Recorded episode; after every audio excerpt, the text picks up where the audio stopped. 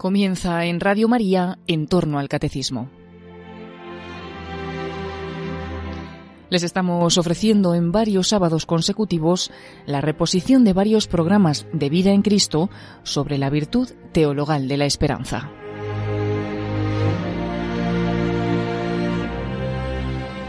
Un cordialísimo saludo, muy querida familia de Radio María, Vida en Cristo, el Señor nos llama a unirnos con Él en Jesucristo, camino, verdad y vida. ¿Y cómo nos unimos con el Señor? A través de la gracia de Dios que infunde en nuestras almas las virtudes teologales. Nos unimos con Dios por esas virtudes teologales que tienen por objeto directo al mismo Dios, por la fe, la esperanza y la caridad. De la fe hablamos bastante en programas anteriores, estamos con la esperanza. Dedicamos este eh, quinto programa, esta virtud teologal de la esperanza.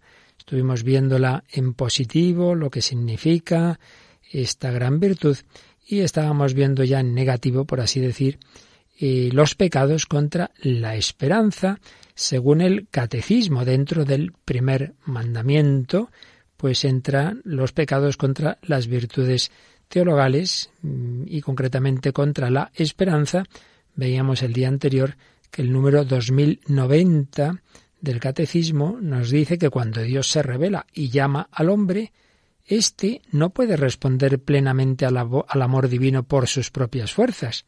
Debe esperar que Dios le dé la capacidad de devolverle el amor y de obrar conforme a los mandamientos de la caridad. Claro, si Dios me ama de esa manera tan increíblemente infinita y me pide que yo le ame, pues tendrá él que darme esa capacidad de amar que yo no tengo. Dios no va a pedir imposibles. Espero la gracia para corresponderle.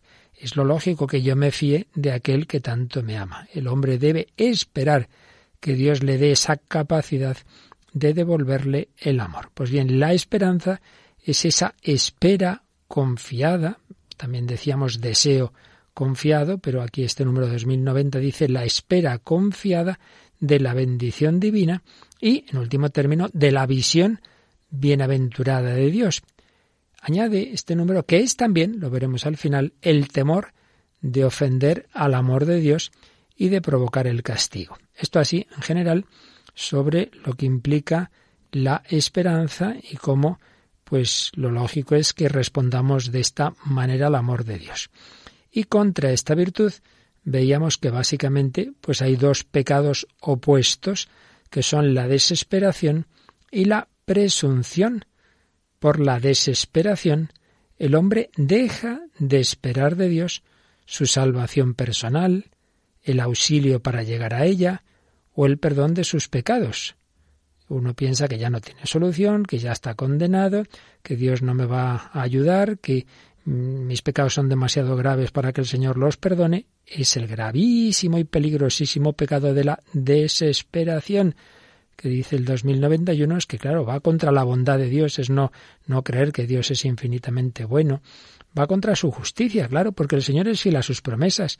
Sería injusto si no cumpliera las promesas que nos ha hecho de, de su perdón, de su misericordia, etcétera. Va contra la bondad de Dios, su justicia y su misericordia. Hablamos de ello el día pasado. Pero ahora vamos al otro tipo de pecado contra la esperanza, que es la presunción.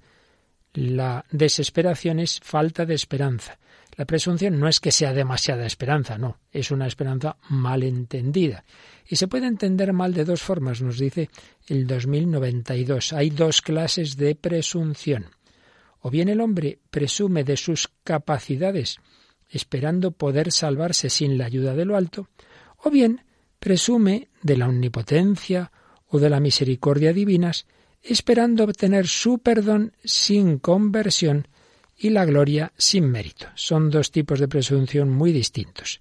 El primero, muy habitual en el hombre moderno que se cree que lo puede todo, el hombre dice, no, no, yo no necesito la gracia de Dios, yo me salvo, me realizo, eh, llego a mi último fin sin necesidad de la ayuda de Dios. Hay una versión clásica de esto, ya lo veíamos, es el pelagianismo y la versión más moderna, digamos, es pues esa autosuficiencia del hombre contemporáneo.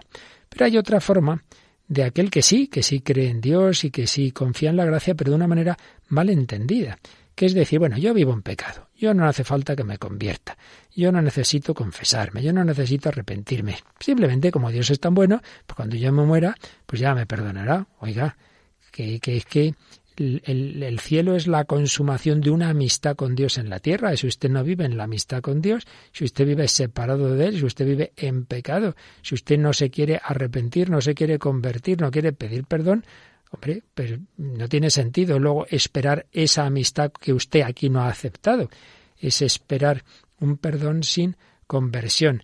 Oye, amigo mío, yo soy muy amigo tuyo, ¿eh? yo soy muy amigo tuyo, te voy a quemar la casa, te voy a robar la mujer, te voy a pegar a tus hijos, oye, pero, pero yo sé que, hombre, como tú eres mi amigo mío, pues yo sé que no te va a importar, tú me vas a perdonar, hombre. Dijéramos eso a un amigo, la verdad, es que sería bastante sorprendente. Bien, pues esto es lo que nos dice el catecismo sobre esa presunción que podemos caer en este pecado por esos dos lados. Pero como hacíamos el día pasado, vamos a comentar un poquito este pecado.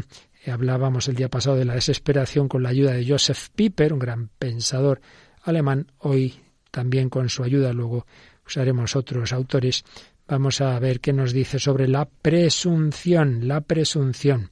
Si la desesperación es anticipar la nada, anticipar la condenación, es el infierno en la tierra, la presunción, dice Joseph Piper, es la anticipación de la plenitud, es olvidarse de que todavía somos peregrinos, olvidarse de que estamos en camino, es pensar que ya hemos llegado a la meta, que no, que no, que usted no ha llegado todavía. Tranquilo, no, no, no precipite las cosas, no hemos llegado. Es anticipar una plenitud en la que todavía no estamos. Nos dice Joseph Piper que la juventud del hombre que espera se aniquila mm, con estos dos tipos de pecado contra la esperanza, con la desesperación y con la presunción. Con la desesperación en forma de senilidad, porque es como si de repente uno se hubiera hecho ya viejo en el peor sentido de la palabra, ya no tiene nada que esperar. Y con la presunción en la forma de infantilismo, infantilismo, porque es anticipar la plenitud de un modo antinatural. Ya se afloja esa tensión del que espera cuando aún no ha llegado. A mitad de camino se, se afloja y se entrega a la descansada seguridad de la posesión, como si el hombre ya hubiera alcanzado el objetivo. La presunción tiene, diríamos, un carácter cómico mientras que la desesperación tiene un carácter más bien trágico. Ciertamente es peor, es más contraria a la esperanza, la desesperación, que la presunción. En la desesperación es absolutamente contraria. En cambio, la presunción diríamos que, hay una falsa similitud. Se parece, se parece a la esperanza, pero, pero no lo es. Eh, la puerilidad de la presunción es como una falsa e imitadora semejanza de la auténtica juventud, mientras que en la desesperación pues es como la vejez que es lo contrario de esa juventud. La presunción es una torcida actitud del hombre frente al hecho de que la vida eterna es la meta de sentido de nuestro camino, de nuestro camino terrenal. Todavía no hemos llegado. Contradice la realidad del futuro de la vida eterna y de lo penoso de su logro. Es algo futuro y es algo que implica un esfuerzo. No, pues uno ya piensa que no, como que ya está y que no hace falta ese esfuerzo. San Agustín habla de una perversa securitas, una perversa seguridad, la ilusión de una seguridad antinatural. No se preocupe, que todos estamos salvados, todo el mundo se salva. Esto es muy de nuestro mundo. No, sí, aquí como todo el mundo es bueno, aquí todo el mundo se salva, eso del infierno está vacío. Oiga, eh, no dice eso precisamente el Evangelio, ¿eh? No lo dice. Es una presunción que no se apoya, desde luego, en la revelación. Señala también Joseph Piper, como hacía también el catecismo, diversas formas de presunción. Una, la presunción eh, de tipo pelagiano, en la que se piensa que bastan las propias fuerzas de la naturaleza humana para alcanzar la vida eterna y el perdón de los pecados. Es parecido a ese moralismo de tipo liberal y, burgués que dicen, ah, yo soy una persona honorable, una persona digna, que cumple con su deber, que, que trabaja, ¿cómo me va a condenar a mi Dios? Uno piensa que se salva por las cosas que hace. También hay una forma más sibilina, pseudo religiosa, de esta presunción, que sería eh, pensar que haciendo una serie de, ejercicios, de prácticas espirituales, uno tiene ya una especie de seguro jurídico eh, para la salvación. Mire usted, yo he hecho tal novena, yo he hecho tales oraciones, tal cadena de oración y vamos, con eso me salvo seguro. Oiga, que eso es poner la esperanza de la salvación de nuevo en cosas que hacemos nosotros, en vez de ponerla en la gracia de Dios, en su ayuda, en su misericordia. Pero es verdad que existe esa otra forma de presunción que es entender mal la misericordia al modo luterano, al modo protestante, que viene a decir, no, no, si yo no, no puedo salir del pecado, estoy empecatado, pero no, no, no importa, no hace falta eh, luchar. Simplemente yo pongo toda mi confianza en la misericordia divina y con que yo confíe en Cristo, pues ya estoy salvado. Pues no, Señor, porque Jesucristo quiere que con esa gracia suya luchemos, hagamos lo que podamos. Si no ponemos de nuestra parte, quiere decir que en el fondo me importa muy poco lo que el Señor me está pidiendo. Tú haz lo que puedas, pide lo que no puedes y Dios te dará fuerza para que puedas decía San Agustín. La presunción radica en una falsa valoración de uno mismo. Em, uno como que tiene esa autosuficiencia, una falsa valoración que es falta de humildad, negar que somos criaturas, pensar que somos Dios. La verdadera esperanza, como veíamos en días anteriores, presupone la grandeza de ánimo, pero también la humildad. Como dice San Agustín, solo al humilde le es dado esperar. Por eso también es una señal muy buena de la verdadera esperanza, la oración de petición. Yo soy consciente de que no llego a lo que Dios me pide, pues pídelo, pedid y se os dará. En cambio, el que ya se piensa que lo tiene todo, que ya está salvado, no pide, no reza con, con oración de petición, desde el onda te grito, Señor, no. Es como aquel fariseo de la parábola del fariseo y el publicano, que simplemente da gracias de lo bueno que es. Yo rezo, yo ayuno, yo doy el diezmo, no pide de corazón. No pide el que desespera porque piensa que no tiene solución y tampoco pide el presuntuoso que piensa que ya lo tiene todo, que anticipa la plenitud. Uno y otro se olvidan de la importancia de la necesidad de la oración de petición, se olvidan de lo que dice el Señor en el Evangelio de San Lucas 18.1 se nos dice que es preciso orar en todo tiempo y no desfallecer. Por otro lado, la antítesis entre la justicia y la misericordia divina em, queda superada con la esperanza teologal de un modo vital. Yo me fío de Dios, sé que Él sabrá cómo unir justicia y misericordia.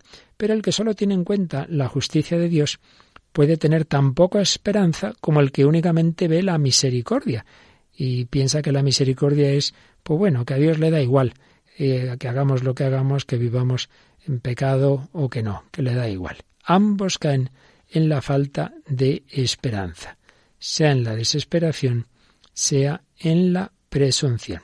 Ciertamente es menos grave, ya lo hemos dicho, es un pecado menor la presunción que la desesperación, porque decía preciosamente Santo Tomás que es más propio de Dios tener misericordia y perdonar que castigar, a causa de su infinita bondad, pues aquello le corresponde en sí, aquello de, de tener misericordia y perdonar, y esto otro, castigar a causa de nuestros propios pecados. Pero el que sea menos grave no quiere decir que esté bien, no quiere decir que no sea peligroso.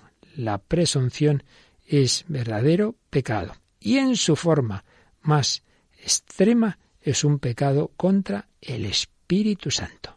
No, no pensemos, está todo conseguido, todos estamos salvados, no nos preocupemos, eso es un engaño del demonio. Una cosa es la confianza en la misericordia de Dios, en su ayuda que nunca nos va a faltar, estemos tranquilos, pero otra cosa muy distinta es esta falsa seguridad del mundo de hoy, muy habitual. Así que, no, hombre, que no pasa nada, que todo el mundo está salvado, que da igual, que, Dios, eh, como es tan bueno, pues tú haz lo que te dé la gana, pues matar a cinco o a cincuenta, que Dios te va a perdonar. No es así. No dice eso el Evangelio. No podemos tomarnos en broma nuestra vida. Hay motivos para, oye, que hay que ser vigilantes, que hay que luchar, que, que estamos en camino, que no hemos llegado, que el que está en pie mire no caiga, que dice San Pablo. Hay una inseguridad vital verdadera cuya razón es la posibilidad de la perdición voluntaria, que muchos han ido muy bien y luego se han ido separando, se han perdido, que nadie estamos seguros mientras seguimos en el camino, somos peregrinos y todos podemos errar el camino, que de parte de Dios nunca va a faltar su perdón y su misericordia, ciertísimo, pero no pensemos que por eso ya tenemos que descuidarnos y olvidar todo tipo de precauciones. El hombre debe comprender la inseguridad vital que le corresponde esencialmente como criatura que es, como ser finito, como pecador. Eso siempre existe. Bueno, no debe llevarnos para nada a la angustia, pero sí debe llevarnos a la vigilancia, a la oración de petición, en definitiva, a la verdadera esperanza. Señor, no me fío de mí un pelo, pero confío en ti, confío en tu misericordia. Eso sí, pero en el Señor, ¿eh? No en tus fuerzas, ni en que da igual, porque todo el mundo, pase lo que pase, se va a salvar, que no, no, esa no es la verdadera esperanza. Nuestra esperanza se basa en las promesas de Dios. Así pedimos al Señor, por medio de la Virgen María, que nos ayude a poner ahí nuestra esperanza en esas promesas divinas, pero que pide también nuestra colaboración, pide que de nuestra parte pongamos el esfuerzo con la gracia de Dios.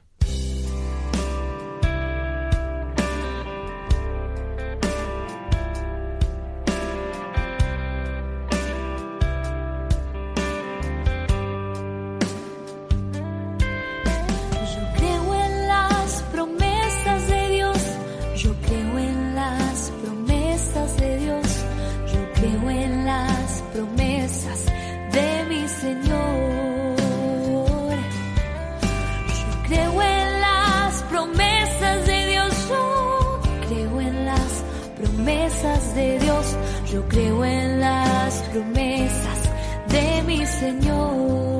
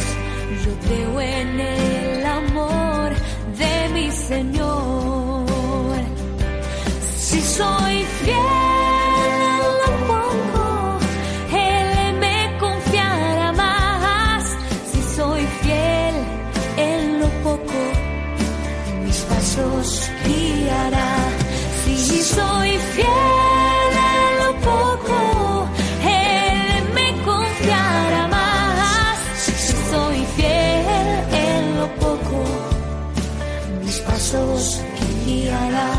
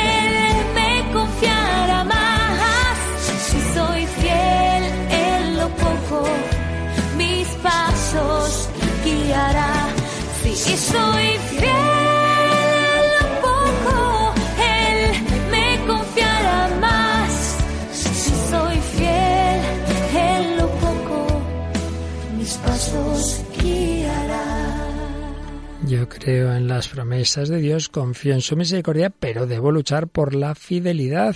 Si soy fiel en lo poco, Él me confiará más. Debo luchar, debo intentar esa fidelidad, debo confiar, pero a la vez poner de mi parte. Bueno, pues la esperanza nos lleva a confiar que nunca nos va a faltar la ayuda de Dios, pero ya hemos visto que no es esa falsa esperanza, esa presunción de decir, bueno, aunque yo no ha ganado, aunque no me esfuerce, aunque siga en pecado, da igual, porque el final es lo mismo. No es verdad.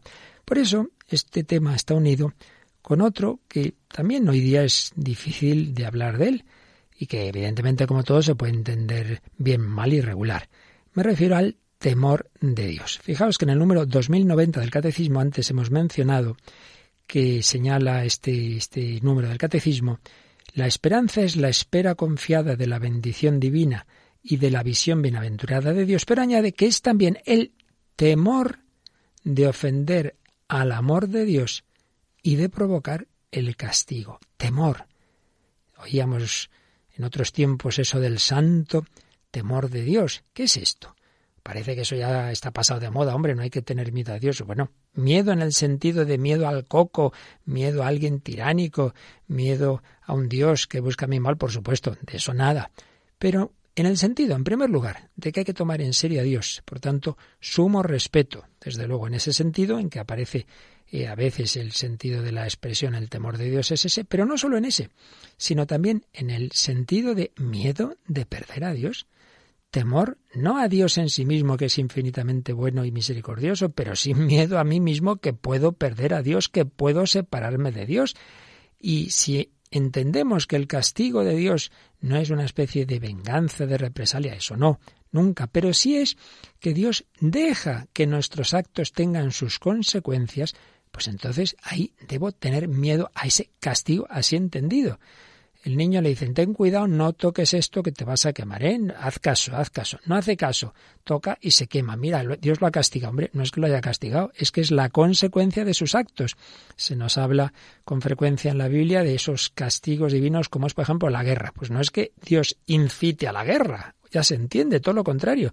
Pero lo que sí que es verdad es que Dios deja que nuestros actos generen, con nuestras malas pasiones desordenadas, eh, la guerra con todo su cúmulo de males.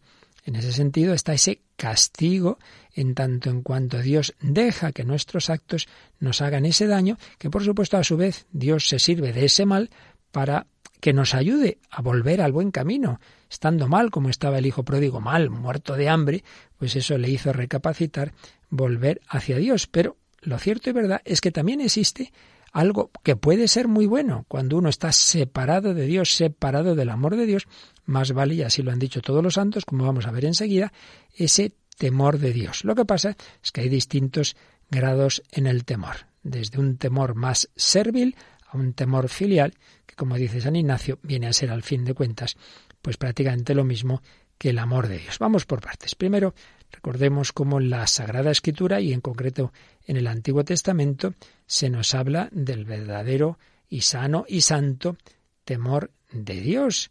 Se nos dice, por ejemplo, en el Salmo 111 y en Eclesiástico 1.14, el principio de la sabiduría es el temor del Señor. Tienen buen juicio los que lo practican. Principio de la sabiduría. Es algo bueno tomarse en serio a Dios, tomar en serio que mi vida tiene unas consecuencias eternas, que no puedo estar jugando con mi vida, que no puedo estar despreciando el amor de Dios, que, que debo reconocer justamente la posibilidad de que yo rechace su amor y su misericordia y acabe mereciendo la separación eterna de Él, en definitiva, la condenación. Necesitamos también ese sentido de, de tomar en serio nuestra vida. Si la escritura nos dice dichoso quien teme al Señor, pues ese temor del Señor será bueno y es que nos va a liberar de otros temores. Por eso dice el Salmo 112 que el justo no temerá las malas noticias. El que solo le importa perder a Dios, lo demás lo relativiza. No temerá las malas noticias, su corazón está firme en el Señor.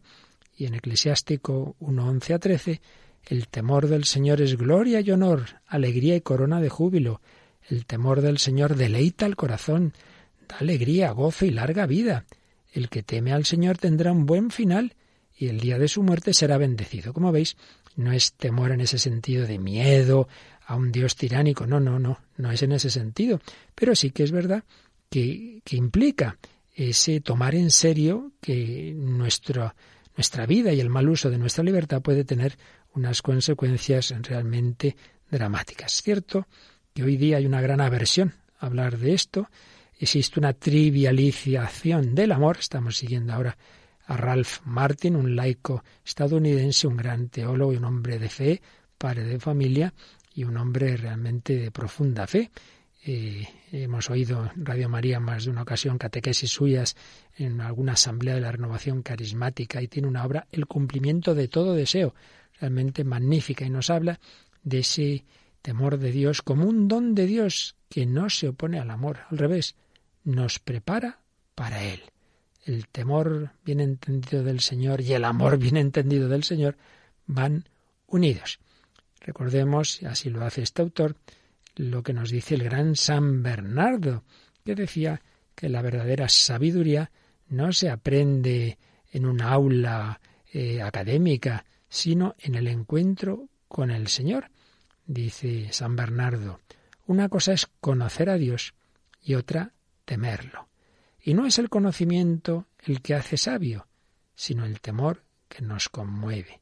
Está muy bien dicho que el temor del Señor es la primicia de la sabiduría, porque cuando Dios mueve al alma a temerlo, y no cuando la instruye para que sepa muchas cosas, es cuando el alma empieza a saborear a Dios. El sabor hace al sabio. El temor es el primero que se opone a la peste de la incipiencia, del no saborear a Dios. Hay, pues, un verdadero y sano temor de Dios. Si nos vamos, como hace también Ralph Martin, a un gran poeta y místico del amor de Dios, como es San Juan de la Cruz. Sin embargo, mm, ese avance hacia el amor, San Juan de la Cruz no lo plantea olvidando la seriedad de nuestra vida y olvidando lo que es este sano temor de Dios. Fijaos cómo empieza el cántico espiritual. Realmente la canción 1.1 o lo que nos pone previamente a ella, pues no, no es ninguna broma.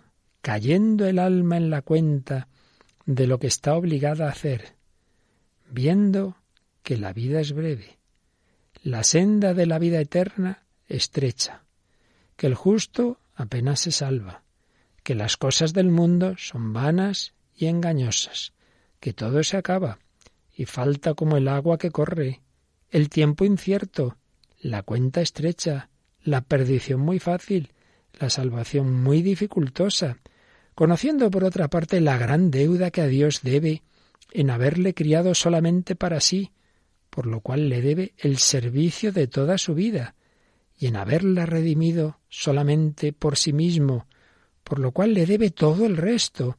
Y respondencia, dice esta palabra clásica, ese es su castellano, y respondencia del amor de su voluntad, y otros mil beneficios en que se conoce obligada a Dios desde antes que naciese, y que gran parte de su vida se ha ido en el aire, y que de todo esto ha de haber cuenta y razón, así de lo primero como de lo postrero, hasta el último céntimo, cuando escudriñará Dios a Jerusalén con candelas encendidas, y que ya es tarde y por ventura lo postrero del día, para remediar tanto mal y daño, mayormente sintiendo a Dios muy enojado y escondido por haberse ella querido olvidar tanto de él entre las criaturas, tocada ella de pavor y dolor, de corazón interior, sobre tanta perdición y peligro, renunciando todas las cosas,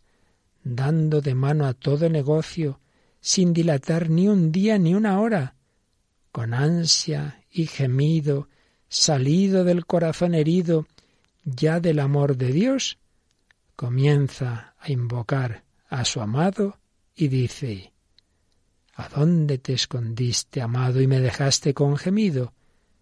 Como el ciervo huiste, habiéndome herido.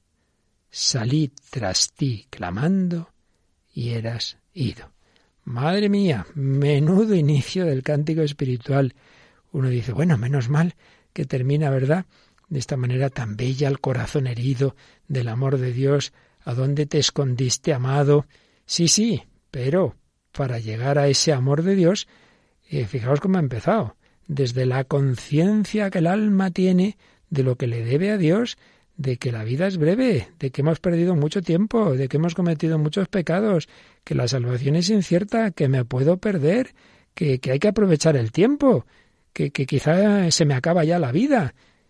Es decir, el amor de Dios del que tanto nos habla y vivió San Juan de la Cruz presupone este fundamento del verdadero temor de Dios, es decir, del miedo a que yo pierda a Dios, de que yo me separe de Dios, de que Dios toma en serio mi libertad, que, que puedo alejarme de Él, que puedo perderme, que, que, que en cualquier caso, que oye, que se me va la vida volando, que no puedo estar jugando con mi vida.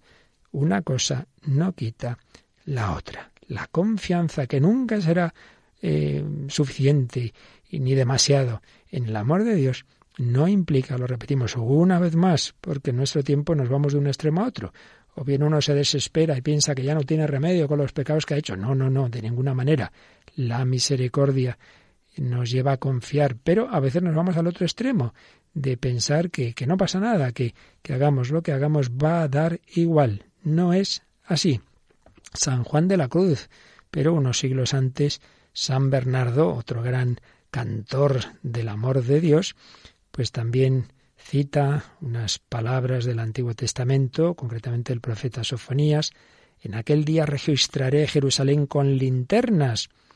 Y dice San Bernardo, como el Señor sondea el corazón y las entrañas, y el mismo pensamiento del hombre será patente para él, lo dicen diversos salmos. ¿Qué quedará en pie en Babilonia si Jerusalén está escrutada a fondo? Yo, que parezco un monje y un ciudadano de la Jerusalén celestial, tengo mis pecados ocultos, encubiertos con el nombre y el hábito de monje, y por eso será necesario buscarlos con un examen minucioso y sacarlos de las tinieblas a la luz con las linternas. Es decir, viene a decir que así como eh, en otros ámbitos enseguida se ven los pecados del mundo, bueno, pues quizá en un monje fervoroso y tal, desde fuera, y no, pues un hombre muy bueno, muy santo, y dice, bueno, bueno, menos. Que luego ya si enfoca a Dios aquí la linterna en el alma, se ven otras cosas que ya no son tan buenas. Entonces, cuando venga el Señor para esto, dice San Bernardo, se ha de temer mucho, no vaya a ocurrir que sometidas a un examen tan minucioso, muchas de las que, según nuestro parecer, eran justicias, aparezcan como pecados. Pues es lo que dice Jesús, ¿no? Uno puede dar limosna, puede ayunar, pero puede hacerlo con una intención torcida, con lo cual lo que parecía muy bueno no lo era. Una cosa es cierta, dice San Bernardo. Si nos juzgásemos nosotros, no nos juzgarían. Así que tenemos que juzgarnos como se nos propone en el examen de conciencia, como se nos propone en una buena confesión, y no pensar, oh, si yo no tengo pecado, si yo que me voy a confesar, como tantas veces, ni robo ni mato. Pues pídele luz al Señor para que veas que hay cosas en tu vida que no están bien. Pídele un sano arrepentimiento, un sano temor de Dios, el auténtico temor del Señor y la vida arrepentida y prudente que produce, señala Ralph Martin, conducen a una creciente confianza en el amor de Dios. No se oponen. Temor del Señor y amor de Dios no son enemigos, sino amigos. Se lo han visto todos los santos. El don del temor del Señor, el tomar en serio a Dios, el tomar en serio que con mi libertad puedo hacer estropicios. En realidad, eso no nos debe llevar a la angustia, sino que prepara el camino para el don del amor. Por eso nos dice San Bernardo, la esposa no teme, porque no tiene conciencia de nada malo. ¿Qué puede temer la amiga, la paloma, la hermosa? Aquel que está haciendo todo lo que puede y que pone de su parte, pues confía en que el Señor ya eh, sanará las heridas y remediará las deficiencias, pero el que no se esfuerza, el que ya piensa que todo está logrado, que él ya es buenísimo, que no necesita ayuda de nadie, que no tiene que arrepentirse, que no tiene que confesarse, que no tiene que rezar. Uy, madre, ese es el peligro. San Bernardo quiere ayudarnos a comprender lo muy necesitados que todos estamos de misericordia y de gracia. Por ello, una vez más lo repetimos, la humildad y el verdadero temor de Dios precisamente nos deben llevar a la confianza. Sí, Señor, soy un pequeño desastre y yo por mí mismo puedo acabar muy mal, pues lo que voy a hacer es precisamente arrojarme a tus brazos y pedir, pedirte que me ayudes, que no me dejes caer en la tentación, que es que soy capaz de todo, pero si he caído, perdona nuestras ofensas. Pero eso, sé consciente, pídelo, confía, y así iremos pasando de esa etapa más purgativa o purificativa que dicen los místicos a una etapa más iluminativa para culminar en la etapa unitiva de la vida cristiana. Y entonces viviremos en la libertad de la esposa, donde verdaderamente ya no queda ese primer grado de temor, más bien temor servil, enseguida matizamos, sino el amor, el gozo y la confianza. La confianza, sin miedo, Señor. No temas, no tengáis miedo. Una cosa es el santo temor de Dios y otra cosa es el miedo. De miedo, nada. Confianza en el Señor. Si aún no lo ves, pronto lo verás. Todo un Dios enamorado de ti. Habla bien de Él, que no mentirás. Todo lo hizo para hacerte feliz. Lo que pasa es que el mundo no quiere escuchar. No vaya a ser que veas, que entienda y se empape de esta alegría que nos quiere regalar. No vaya a ser que entienda, se convierta y se sane. No temas a la luz, no temas a la paz, temas a la alegría, no tengas miedo a ser feliz, porque eres el camino que se ha abierto para ti, porque eres el que es ahora, puede ser feliz, no temas a la luz, no temas a la paz, no temas a la alegría, no tengas miedo a ser feliz, porque eres el camino que se ha abierto para ti, eres el que es ahora, puede ser feliz. No temas a la vez, no temas a la paz, no temas a la alegría, no tengas miedo a ser feliz porque eres el camino que se abierto para ti, porque eres que es ahora puede ser feliz. No temas a la vez, no temas a la paz,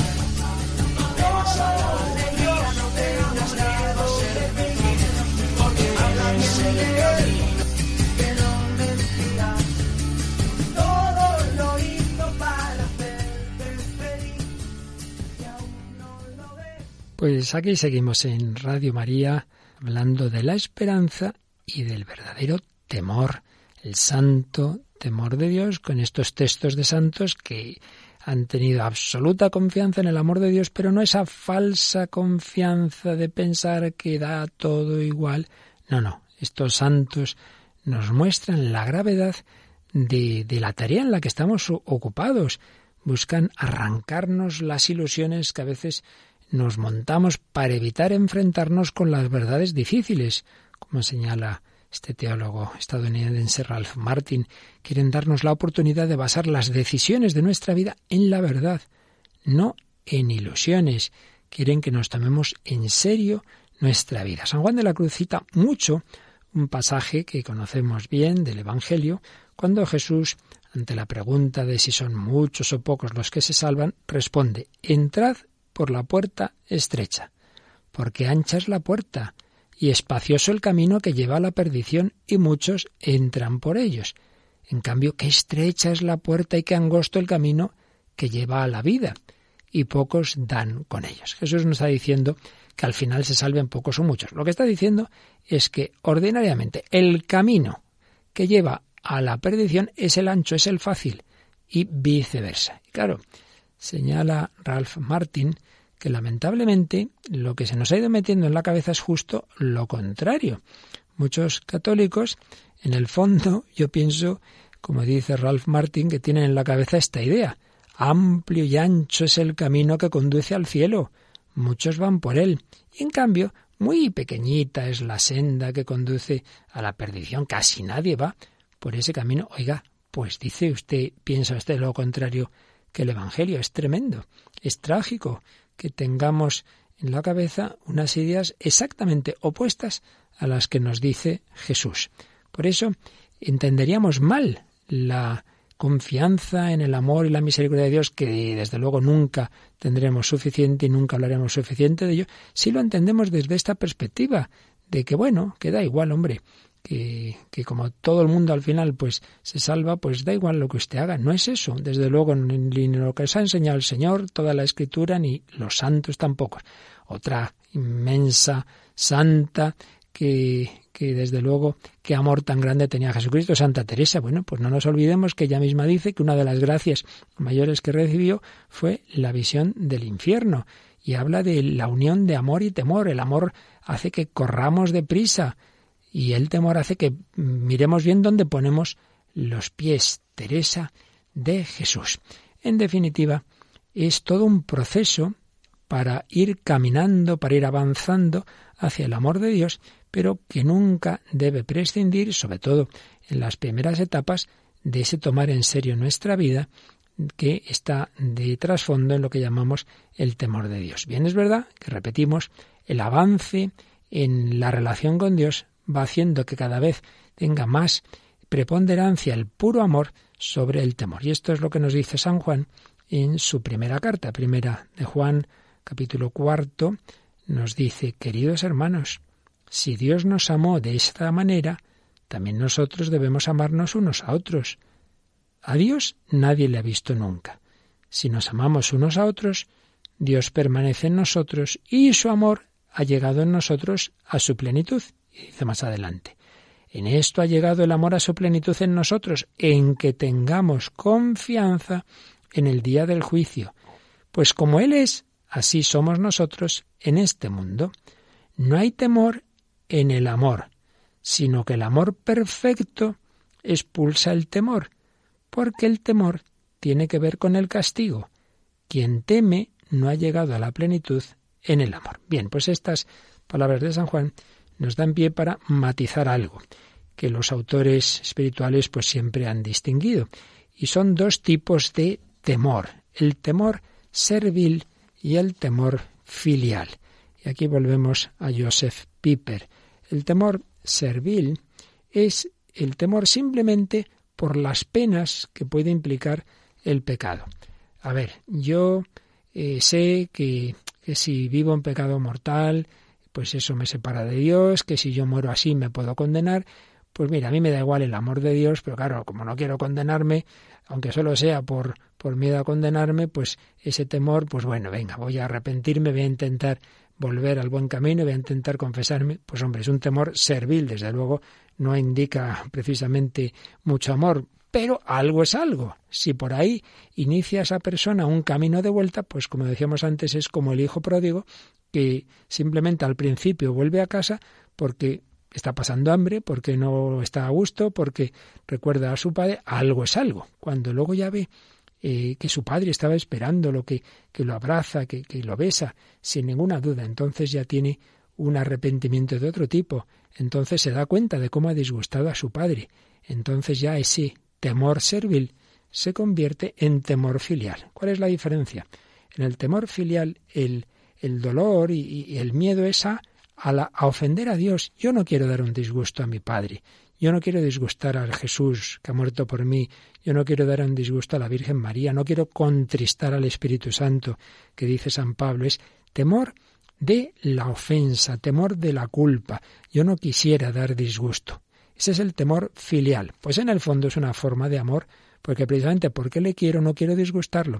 El temor servil, en cambio, es bueno, me importa poco disgustarlo, pero hombre, no quiero las consecuencias malas para mí, no quiero la pena, no quiero la pena que viene como consecuencia de mi pecado. Evidentemente es un, grado muy inferior, Pero repetimos, hay que ser realistas. Si eso nos sirve para volver, para acercarnos al Señor, más vale eso que nada. Y esto es lo que San Ignacio de Loyola, un hombre pues muy iluminado por el Señor y que como bien sabemos le dio ese carisma de, de los ejercicios espirituales, pues también nos enseña en esos ejercicios espirituales. Hay dos lugares fundamentalmente donde San Ignacio nos va a hablar del, del temor. En primer lugar, en la meditación del infierno. En esa meditación que pone San Ignacio en la primera etapa de sus ejercicios, la primera semana, eh, la petición, siempre San Ignacio al principio de cada meditación, pone una oración de petición. Pido al Señor que me conceda esta gracia. ¿Cuál es la petición que pone? Dice, pedir interno sentimiento de la pena que padecen los condenados, para que si del amor del Señor eterno me olvidase por mis faltas, a lo menos el temor de las penas me ayude para no caer en pecado. San Ignacio, en su mes de ejercicios, quiere ayudar al ejercitante a enamorarse de Dios, a enamorarse de Jesucristo, a hacer las cosas por puro amor. Y de hecho, la última contemplación de los ejercicios se llama contemplación para alcanzar amor.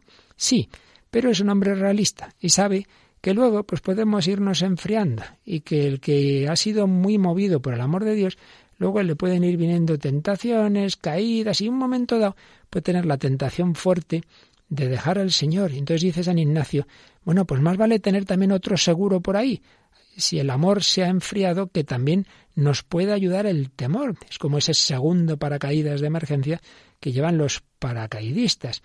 Si yo he meditado lo que es el infierno, ese sentimiento interno de la pena del infierno, puede ayudarme para que si en un momento dado de mi vida me olvidare del amor del Señor, para que si del amor del Señor eterno me olvidare por mis faltas, a lo menos, al menos, el temor de las penas me ayude para no caer en pecado. Bueno, algo es algo, que al menos ese temor, que en ese caso será un temor servil, pero me ayude.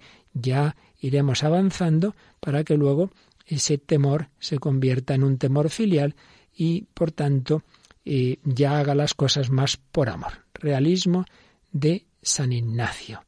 Que, que me ayude también ese temor, temor servil que se convierta en filial. Y el otro lugar donde nos habla de una manera más explícita de este tema es pues al final justamente el último número de los ejercicios espirituales es donde San Ignacio nos pone las reglas para sentir en la iglesia militante eh, una serie de orientaciones para que tengamos un sentido eclesial. En aquella época que había tantas herejías, todo el programa luterano y otras cosas parecidas, San Ignacio da unas orientaciones. Pues bien, la última regla el, último punto de los ejercicios espirituales, en la numeración que se ha hecho de los ejercicios espirituales, el número 370, que es la regla décimo octava para sentir en la Iglesia, dice lo siguiente.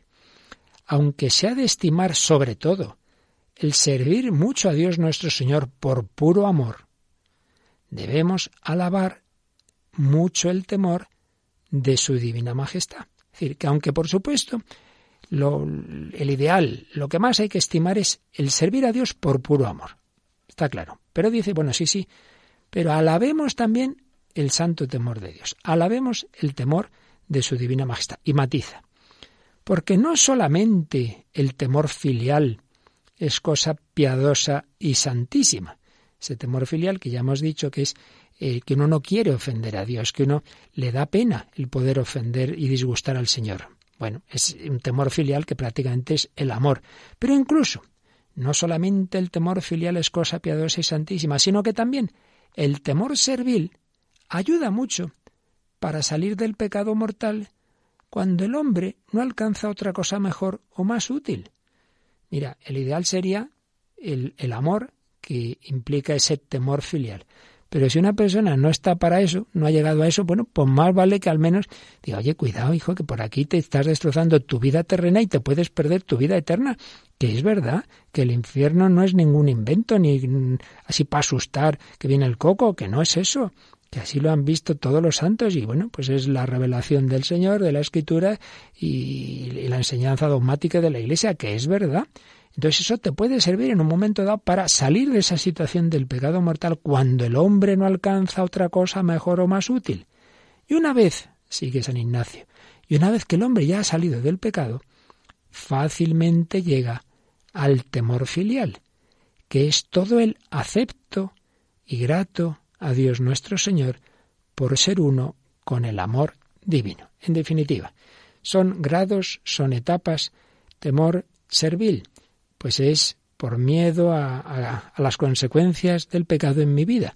Bueno, puede ser un primer paso para luego ya un temor filial que ya es el no querer disgustar a Dios, que al final, en el fondo, es prácticamente uno con el verdadero amor, que evidentemente es a lo que queremos llegar. El amor de Dios, el hacer las cosas por puro amor, poner mi confianza en ese amor pero como hemos insistido hoy de distintas formas, sé que es un tema delicado, que hay que matizar, que luego pues muchas veces hay que hablar con cada persona, porque en esto, como en todo, hay las personas de conciencia muy ancha, que, que un poco que todo les da igual, y hay quienes se agobian y se angustian con estas cosas. No, no, no hay que angustiarse, no, de eso nada, hay que confiar todo en el Señor, pero tomando en serio nuestra vida.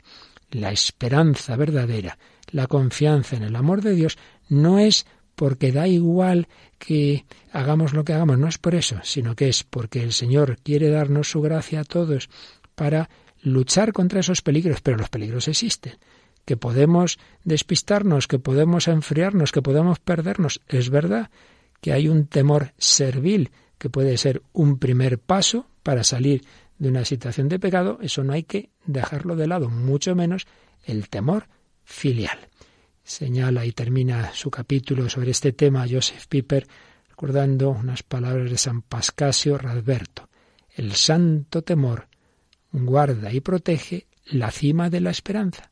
¿Veis? No son contrapuestos el santo temor de Dios, tomar en serio nuestra vida, tomar en serio las malas consecuencias que puede tener si yo me enfrío en el amor, no es contrario a la esperanza.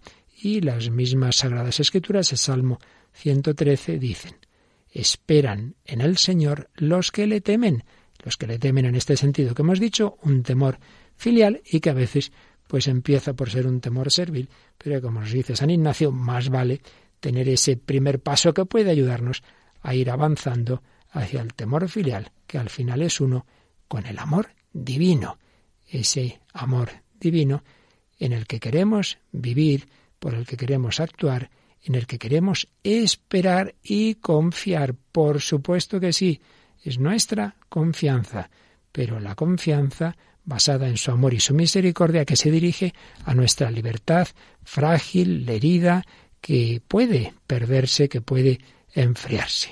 Corazón de Jesús, confío en tu amor, confío en tu misericordia, no me fío mucho ni un poco de mí, pero sé que tú, a pesar de todo, conmigo puedes hacer obras grandes.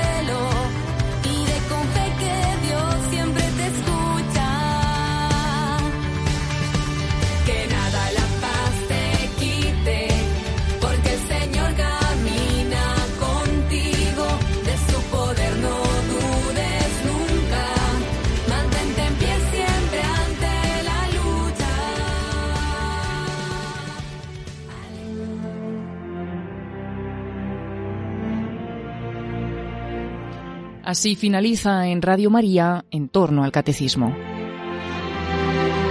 Les estamos ofreciendo en varios sábados consecutivos la reposición de varios programas de vida en Cristo sobre la virtud teologal de la esperanza.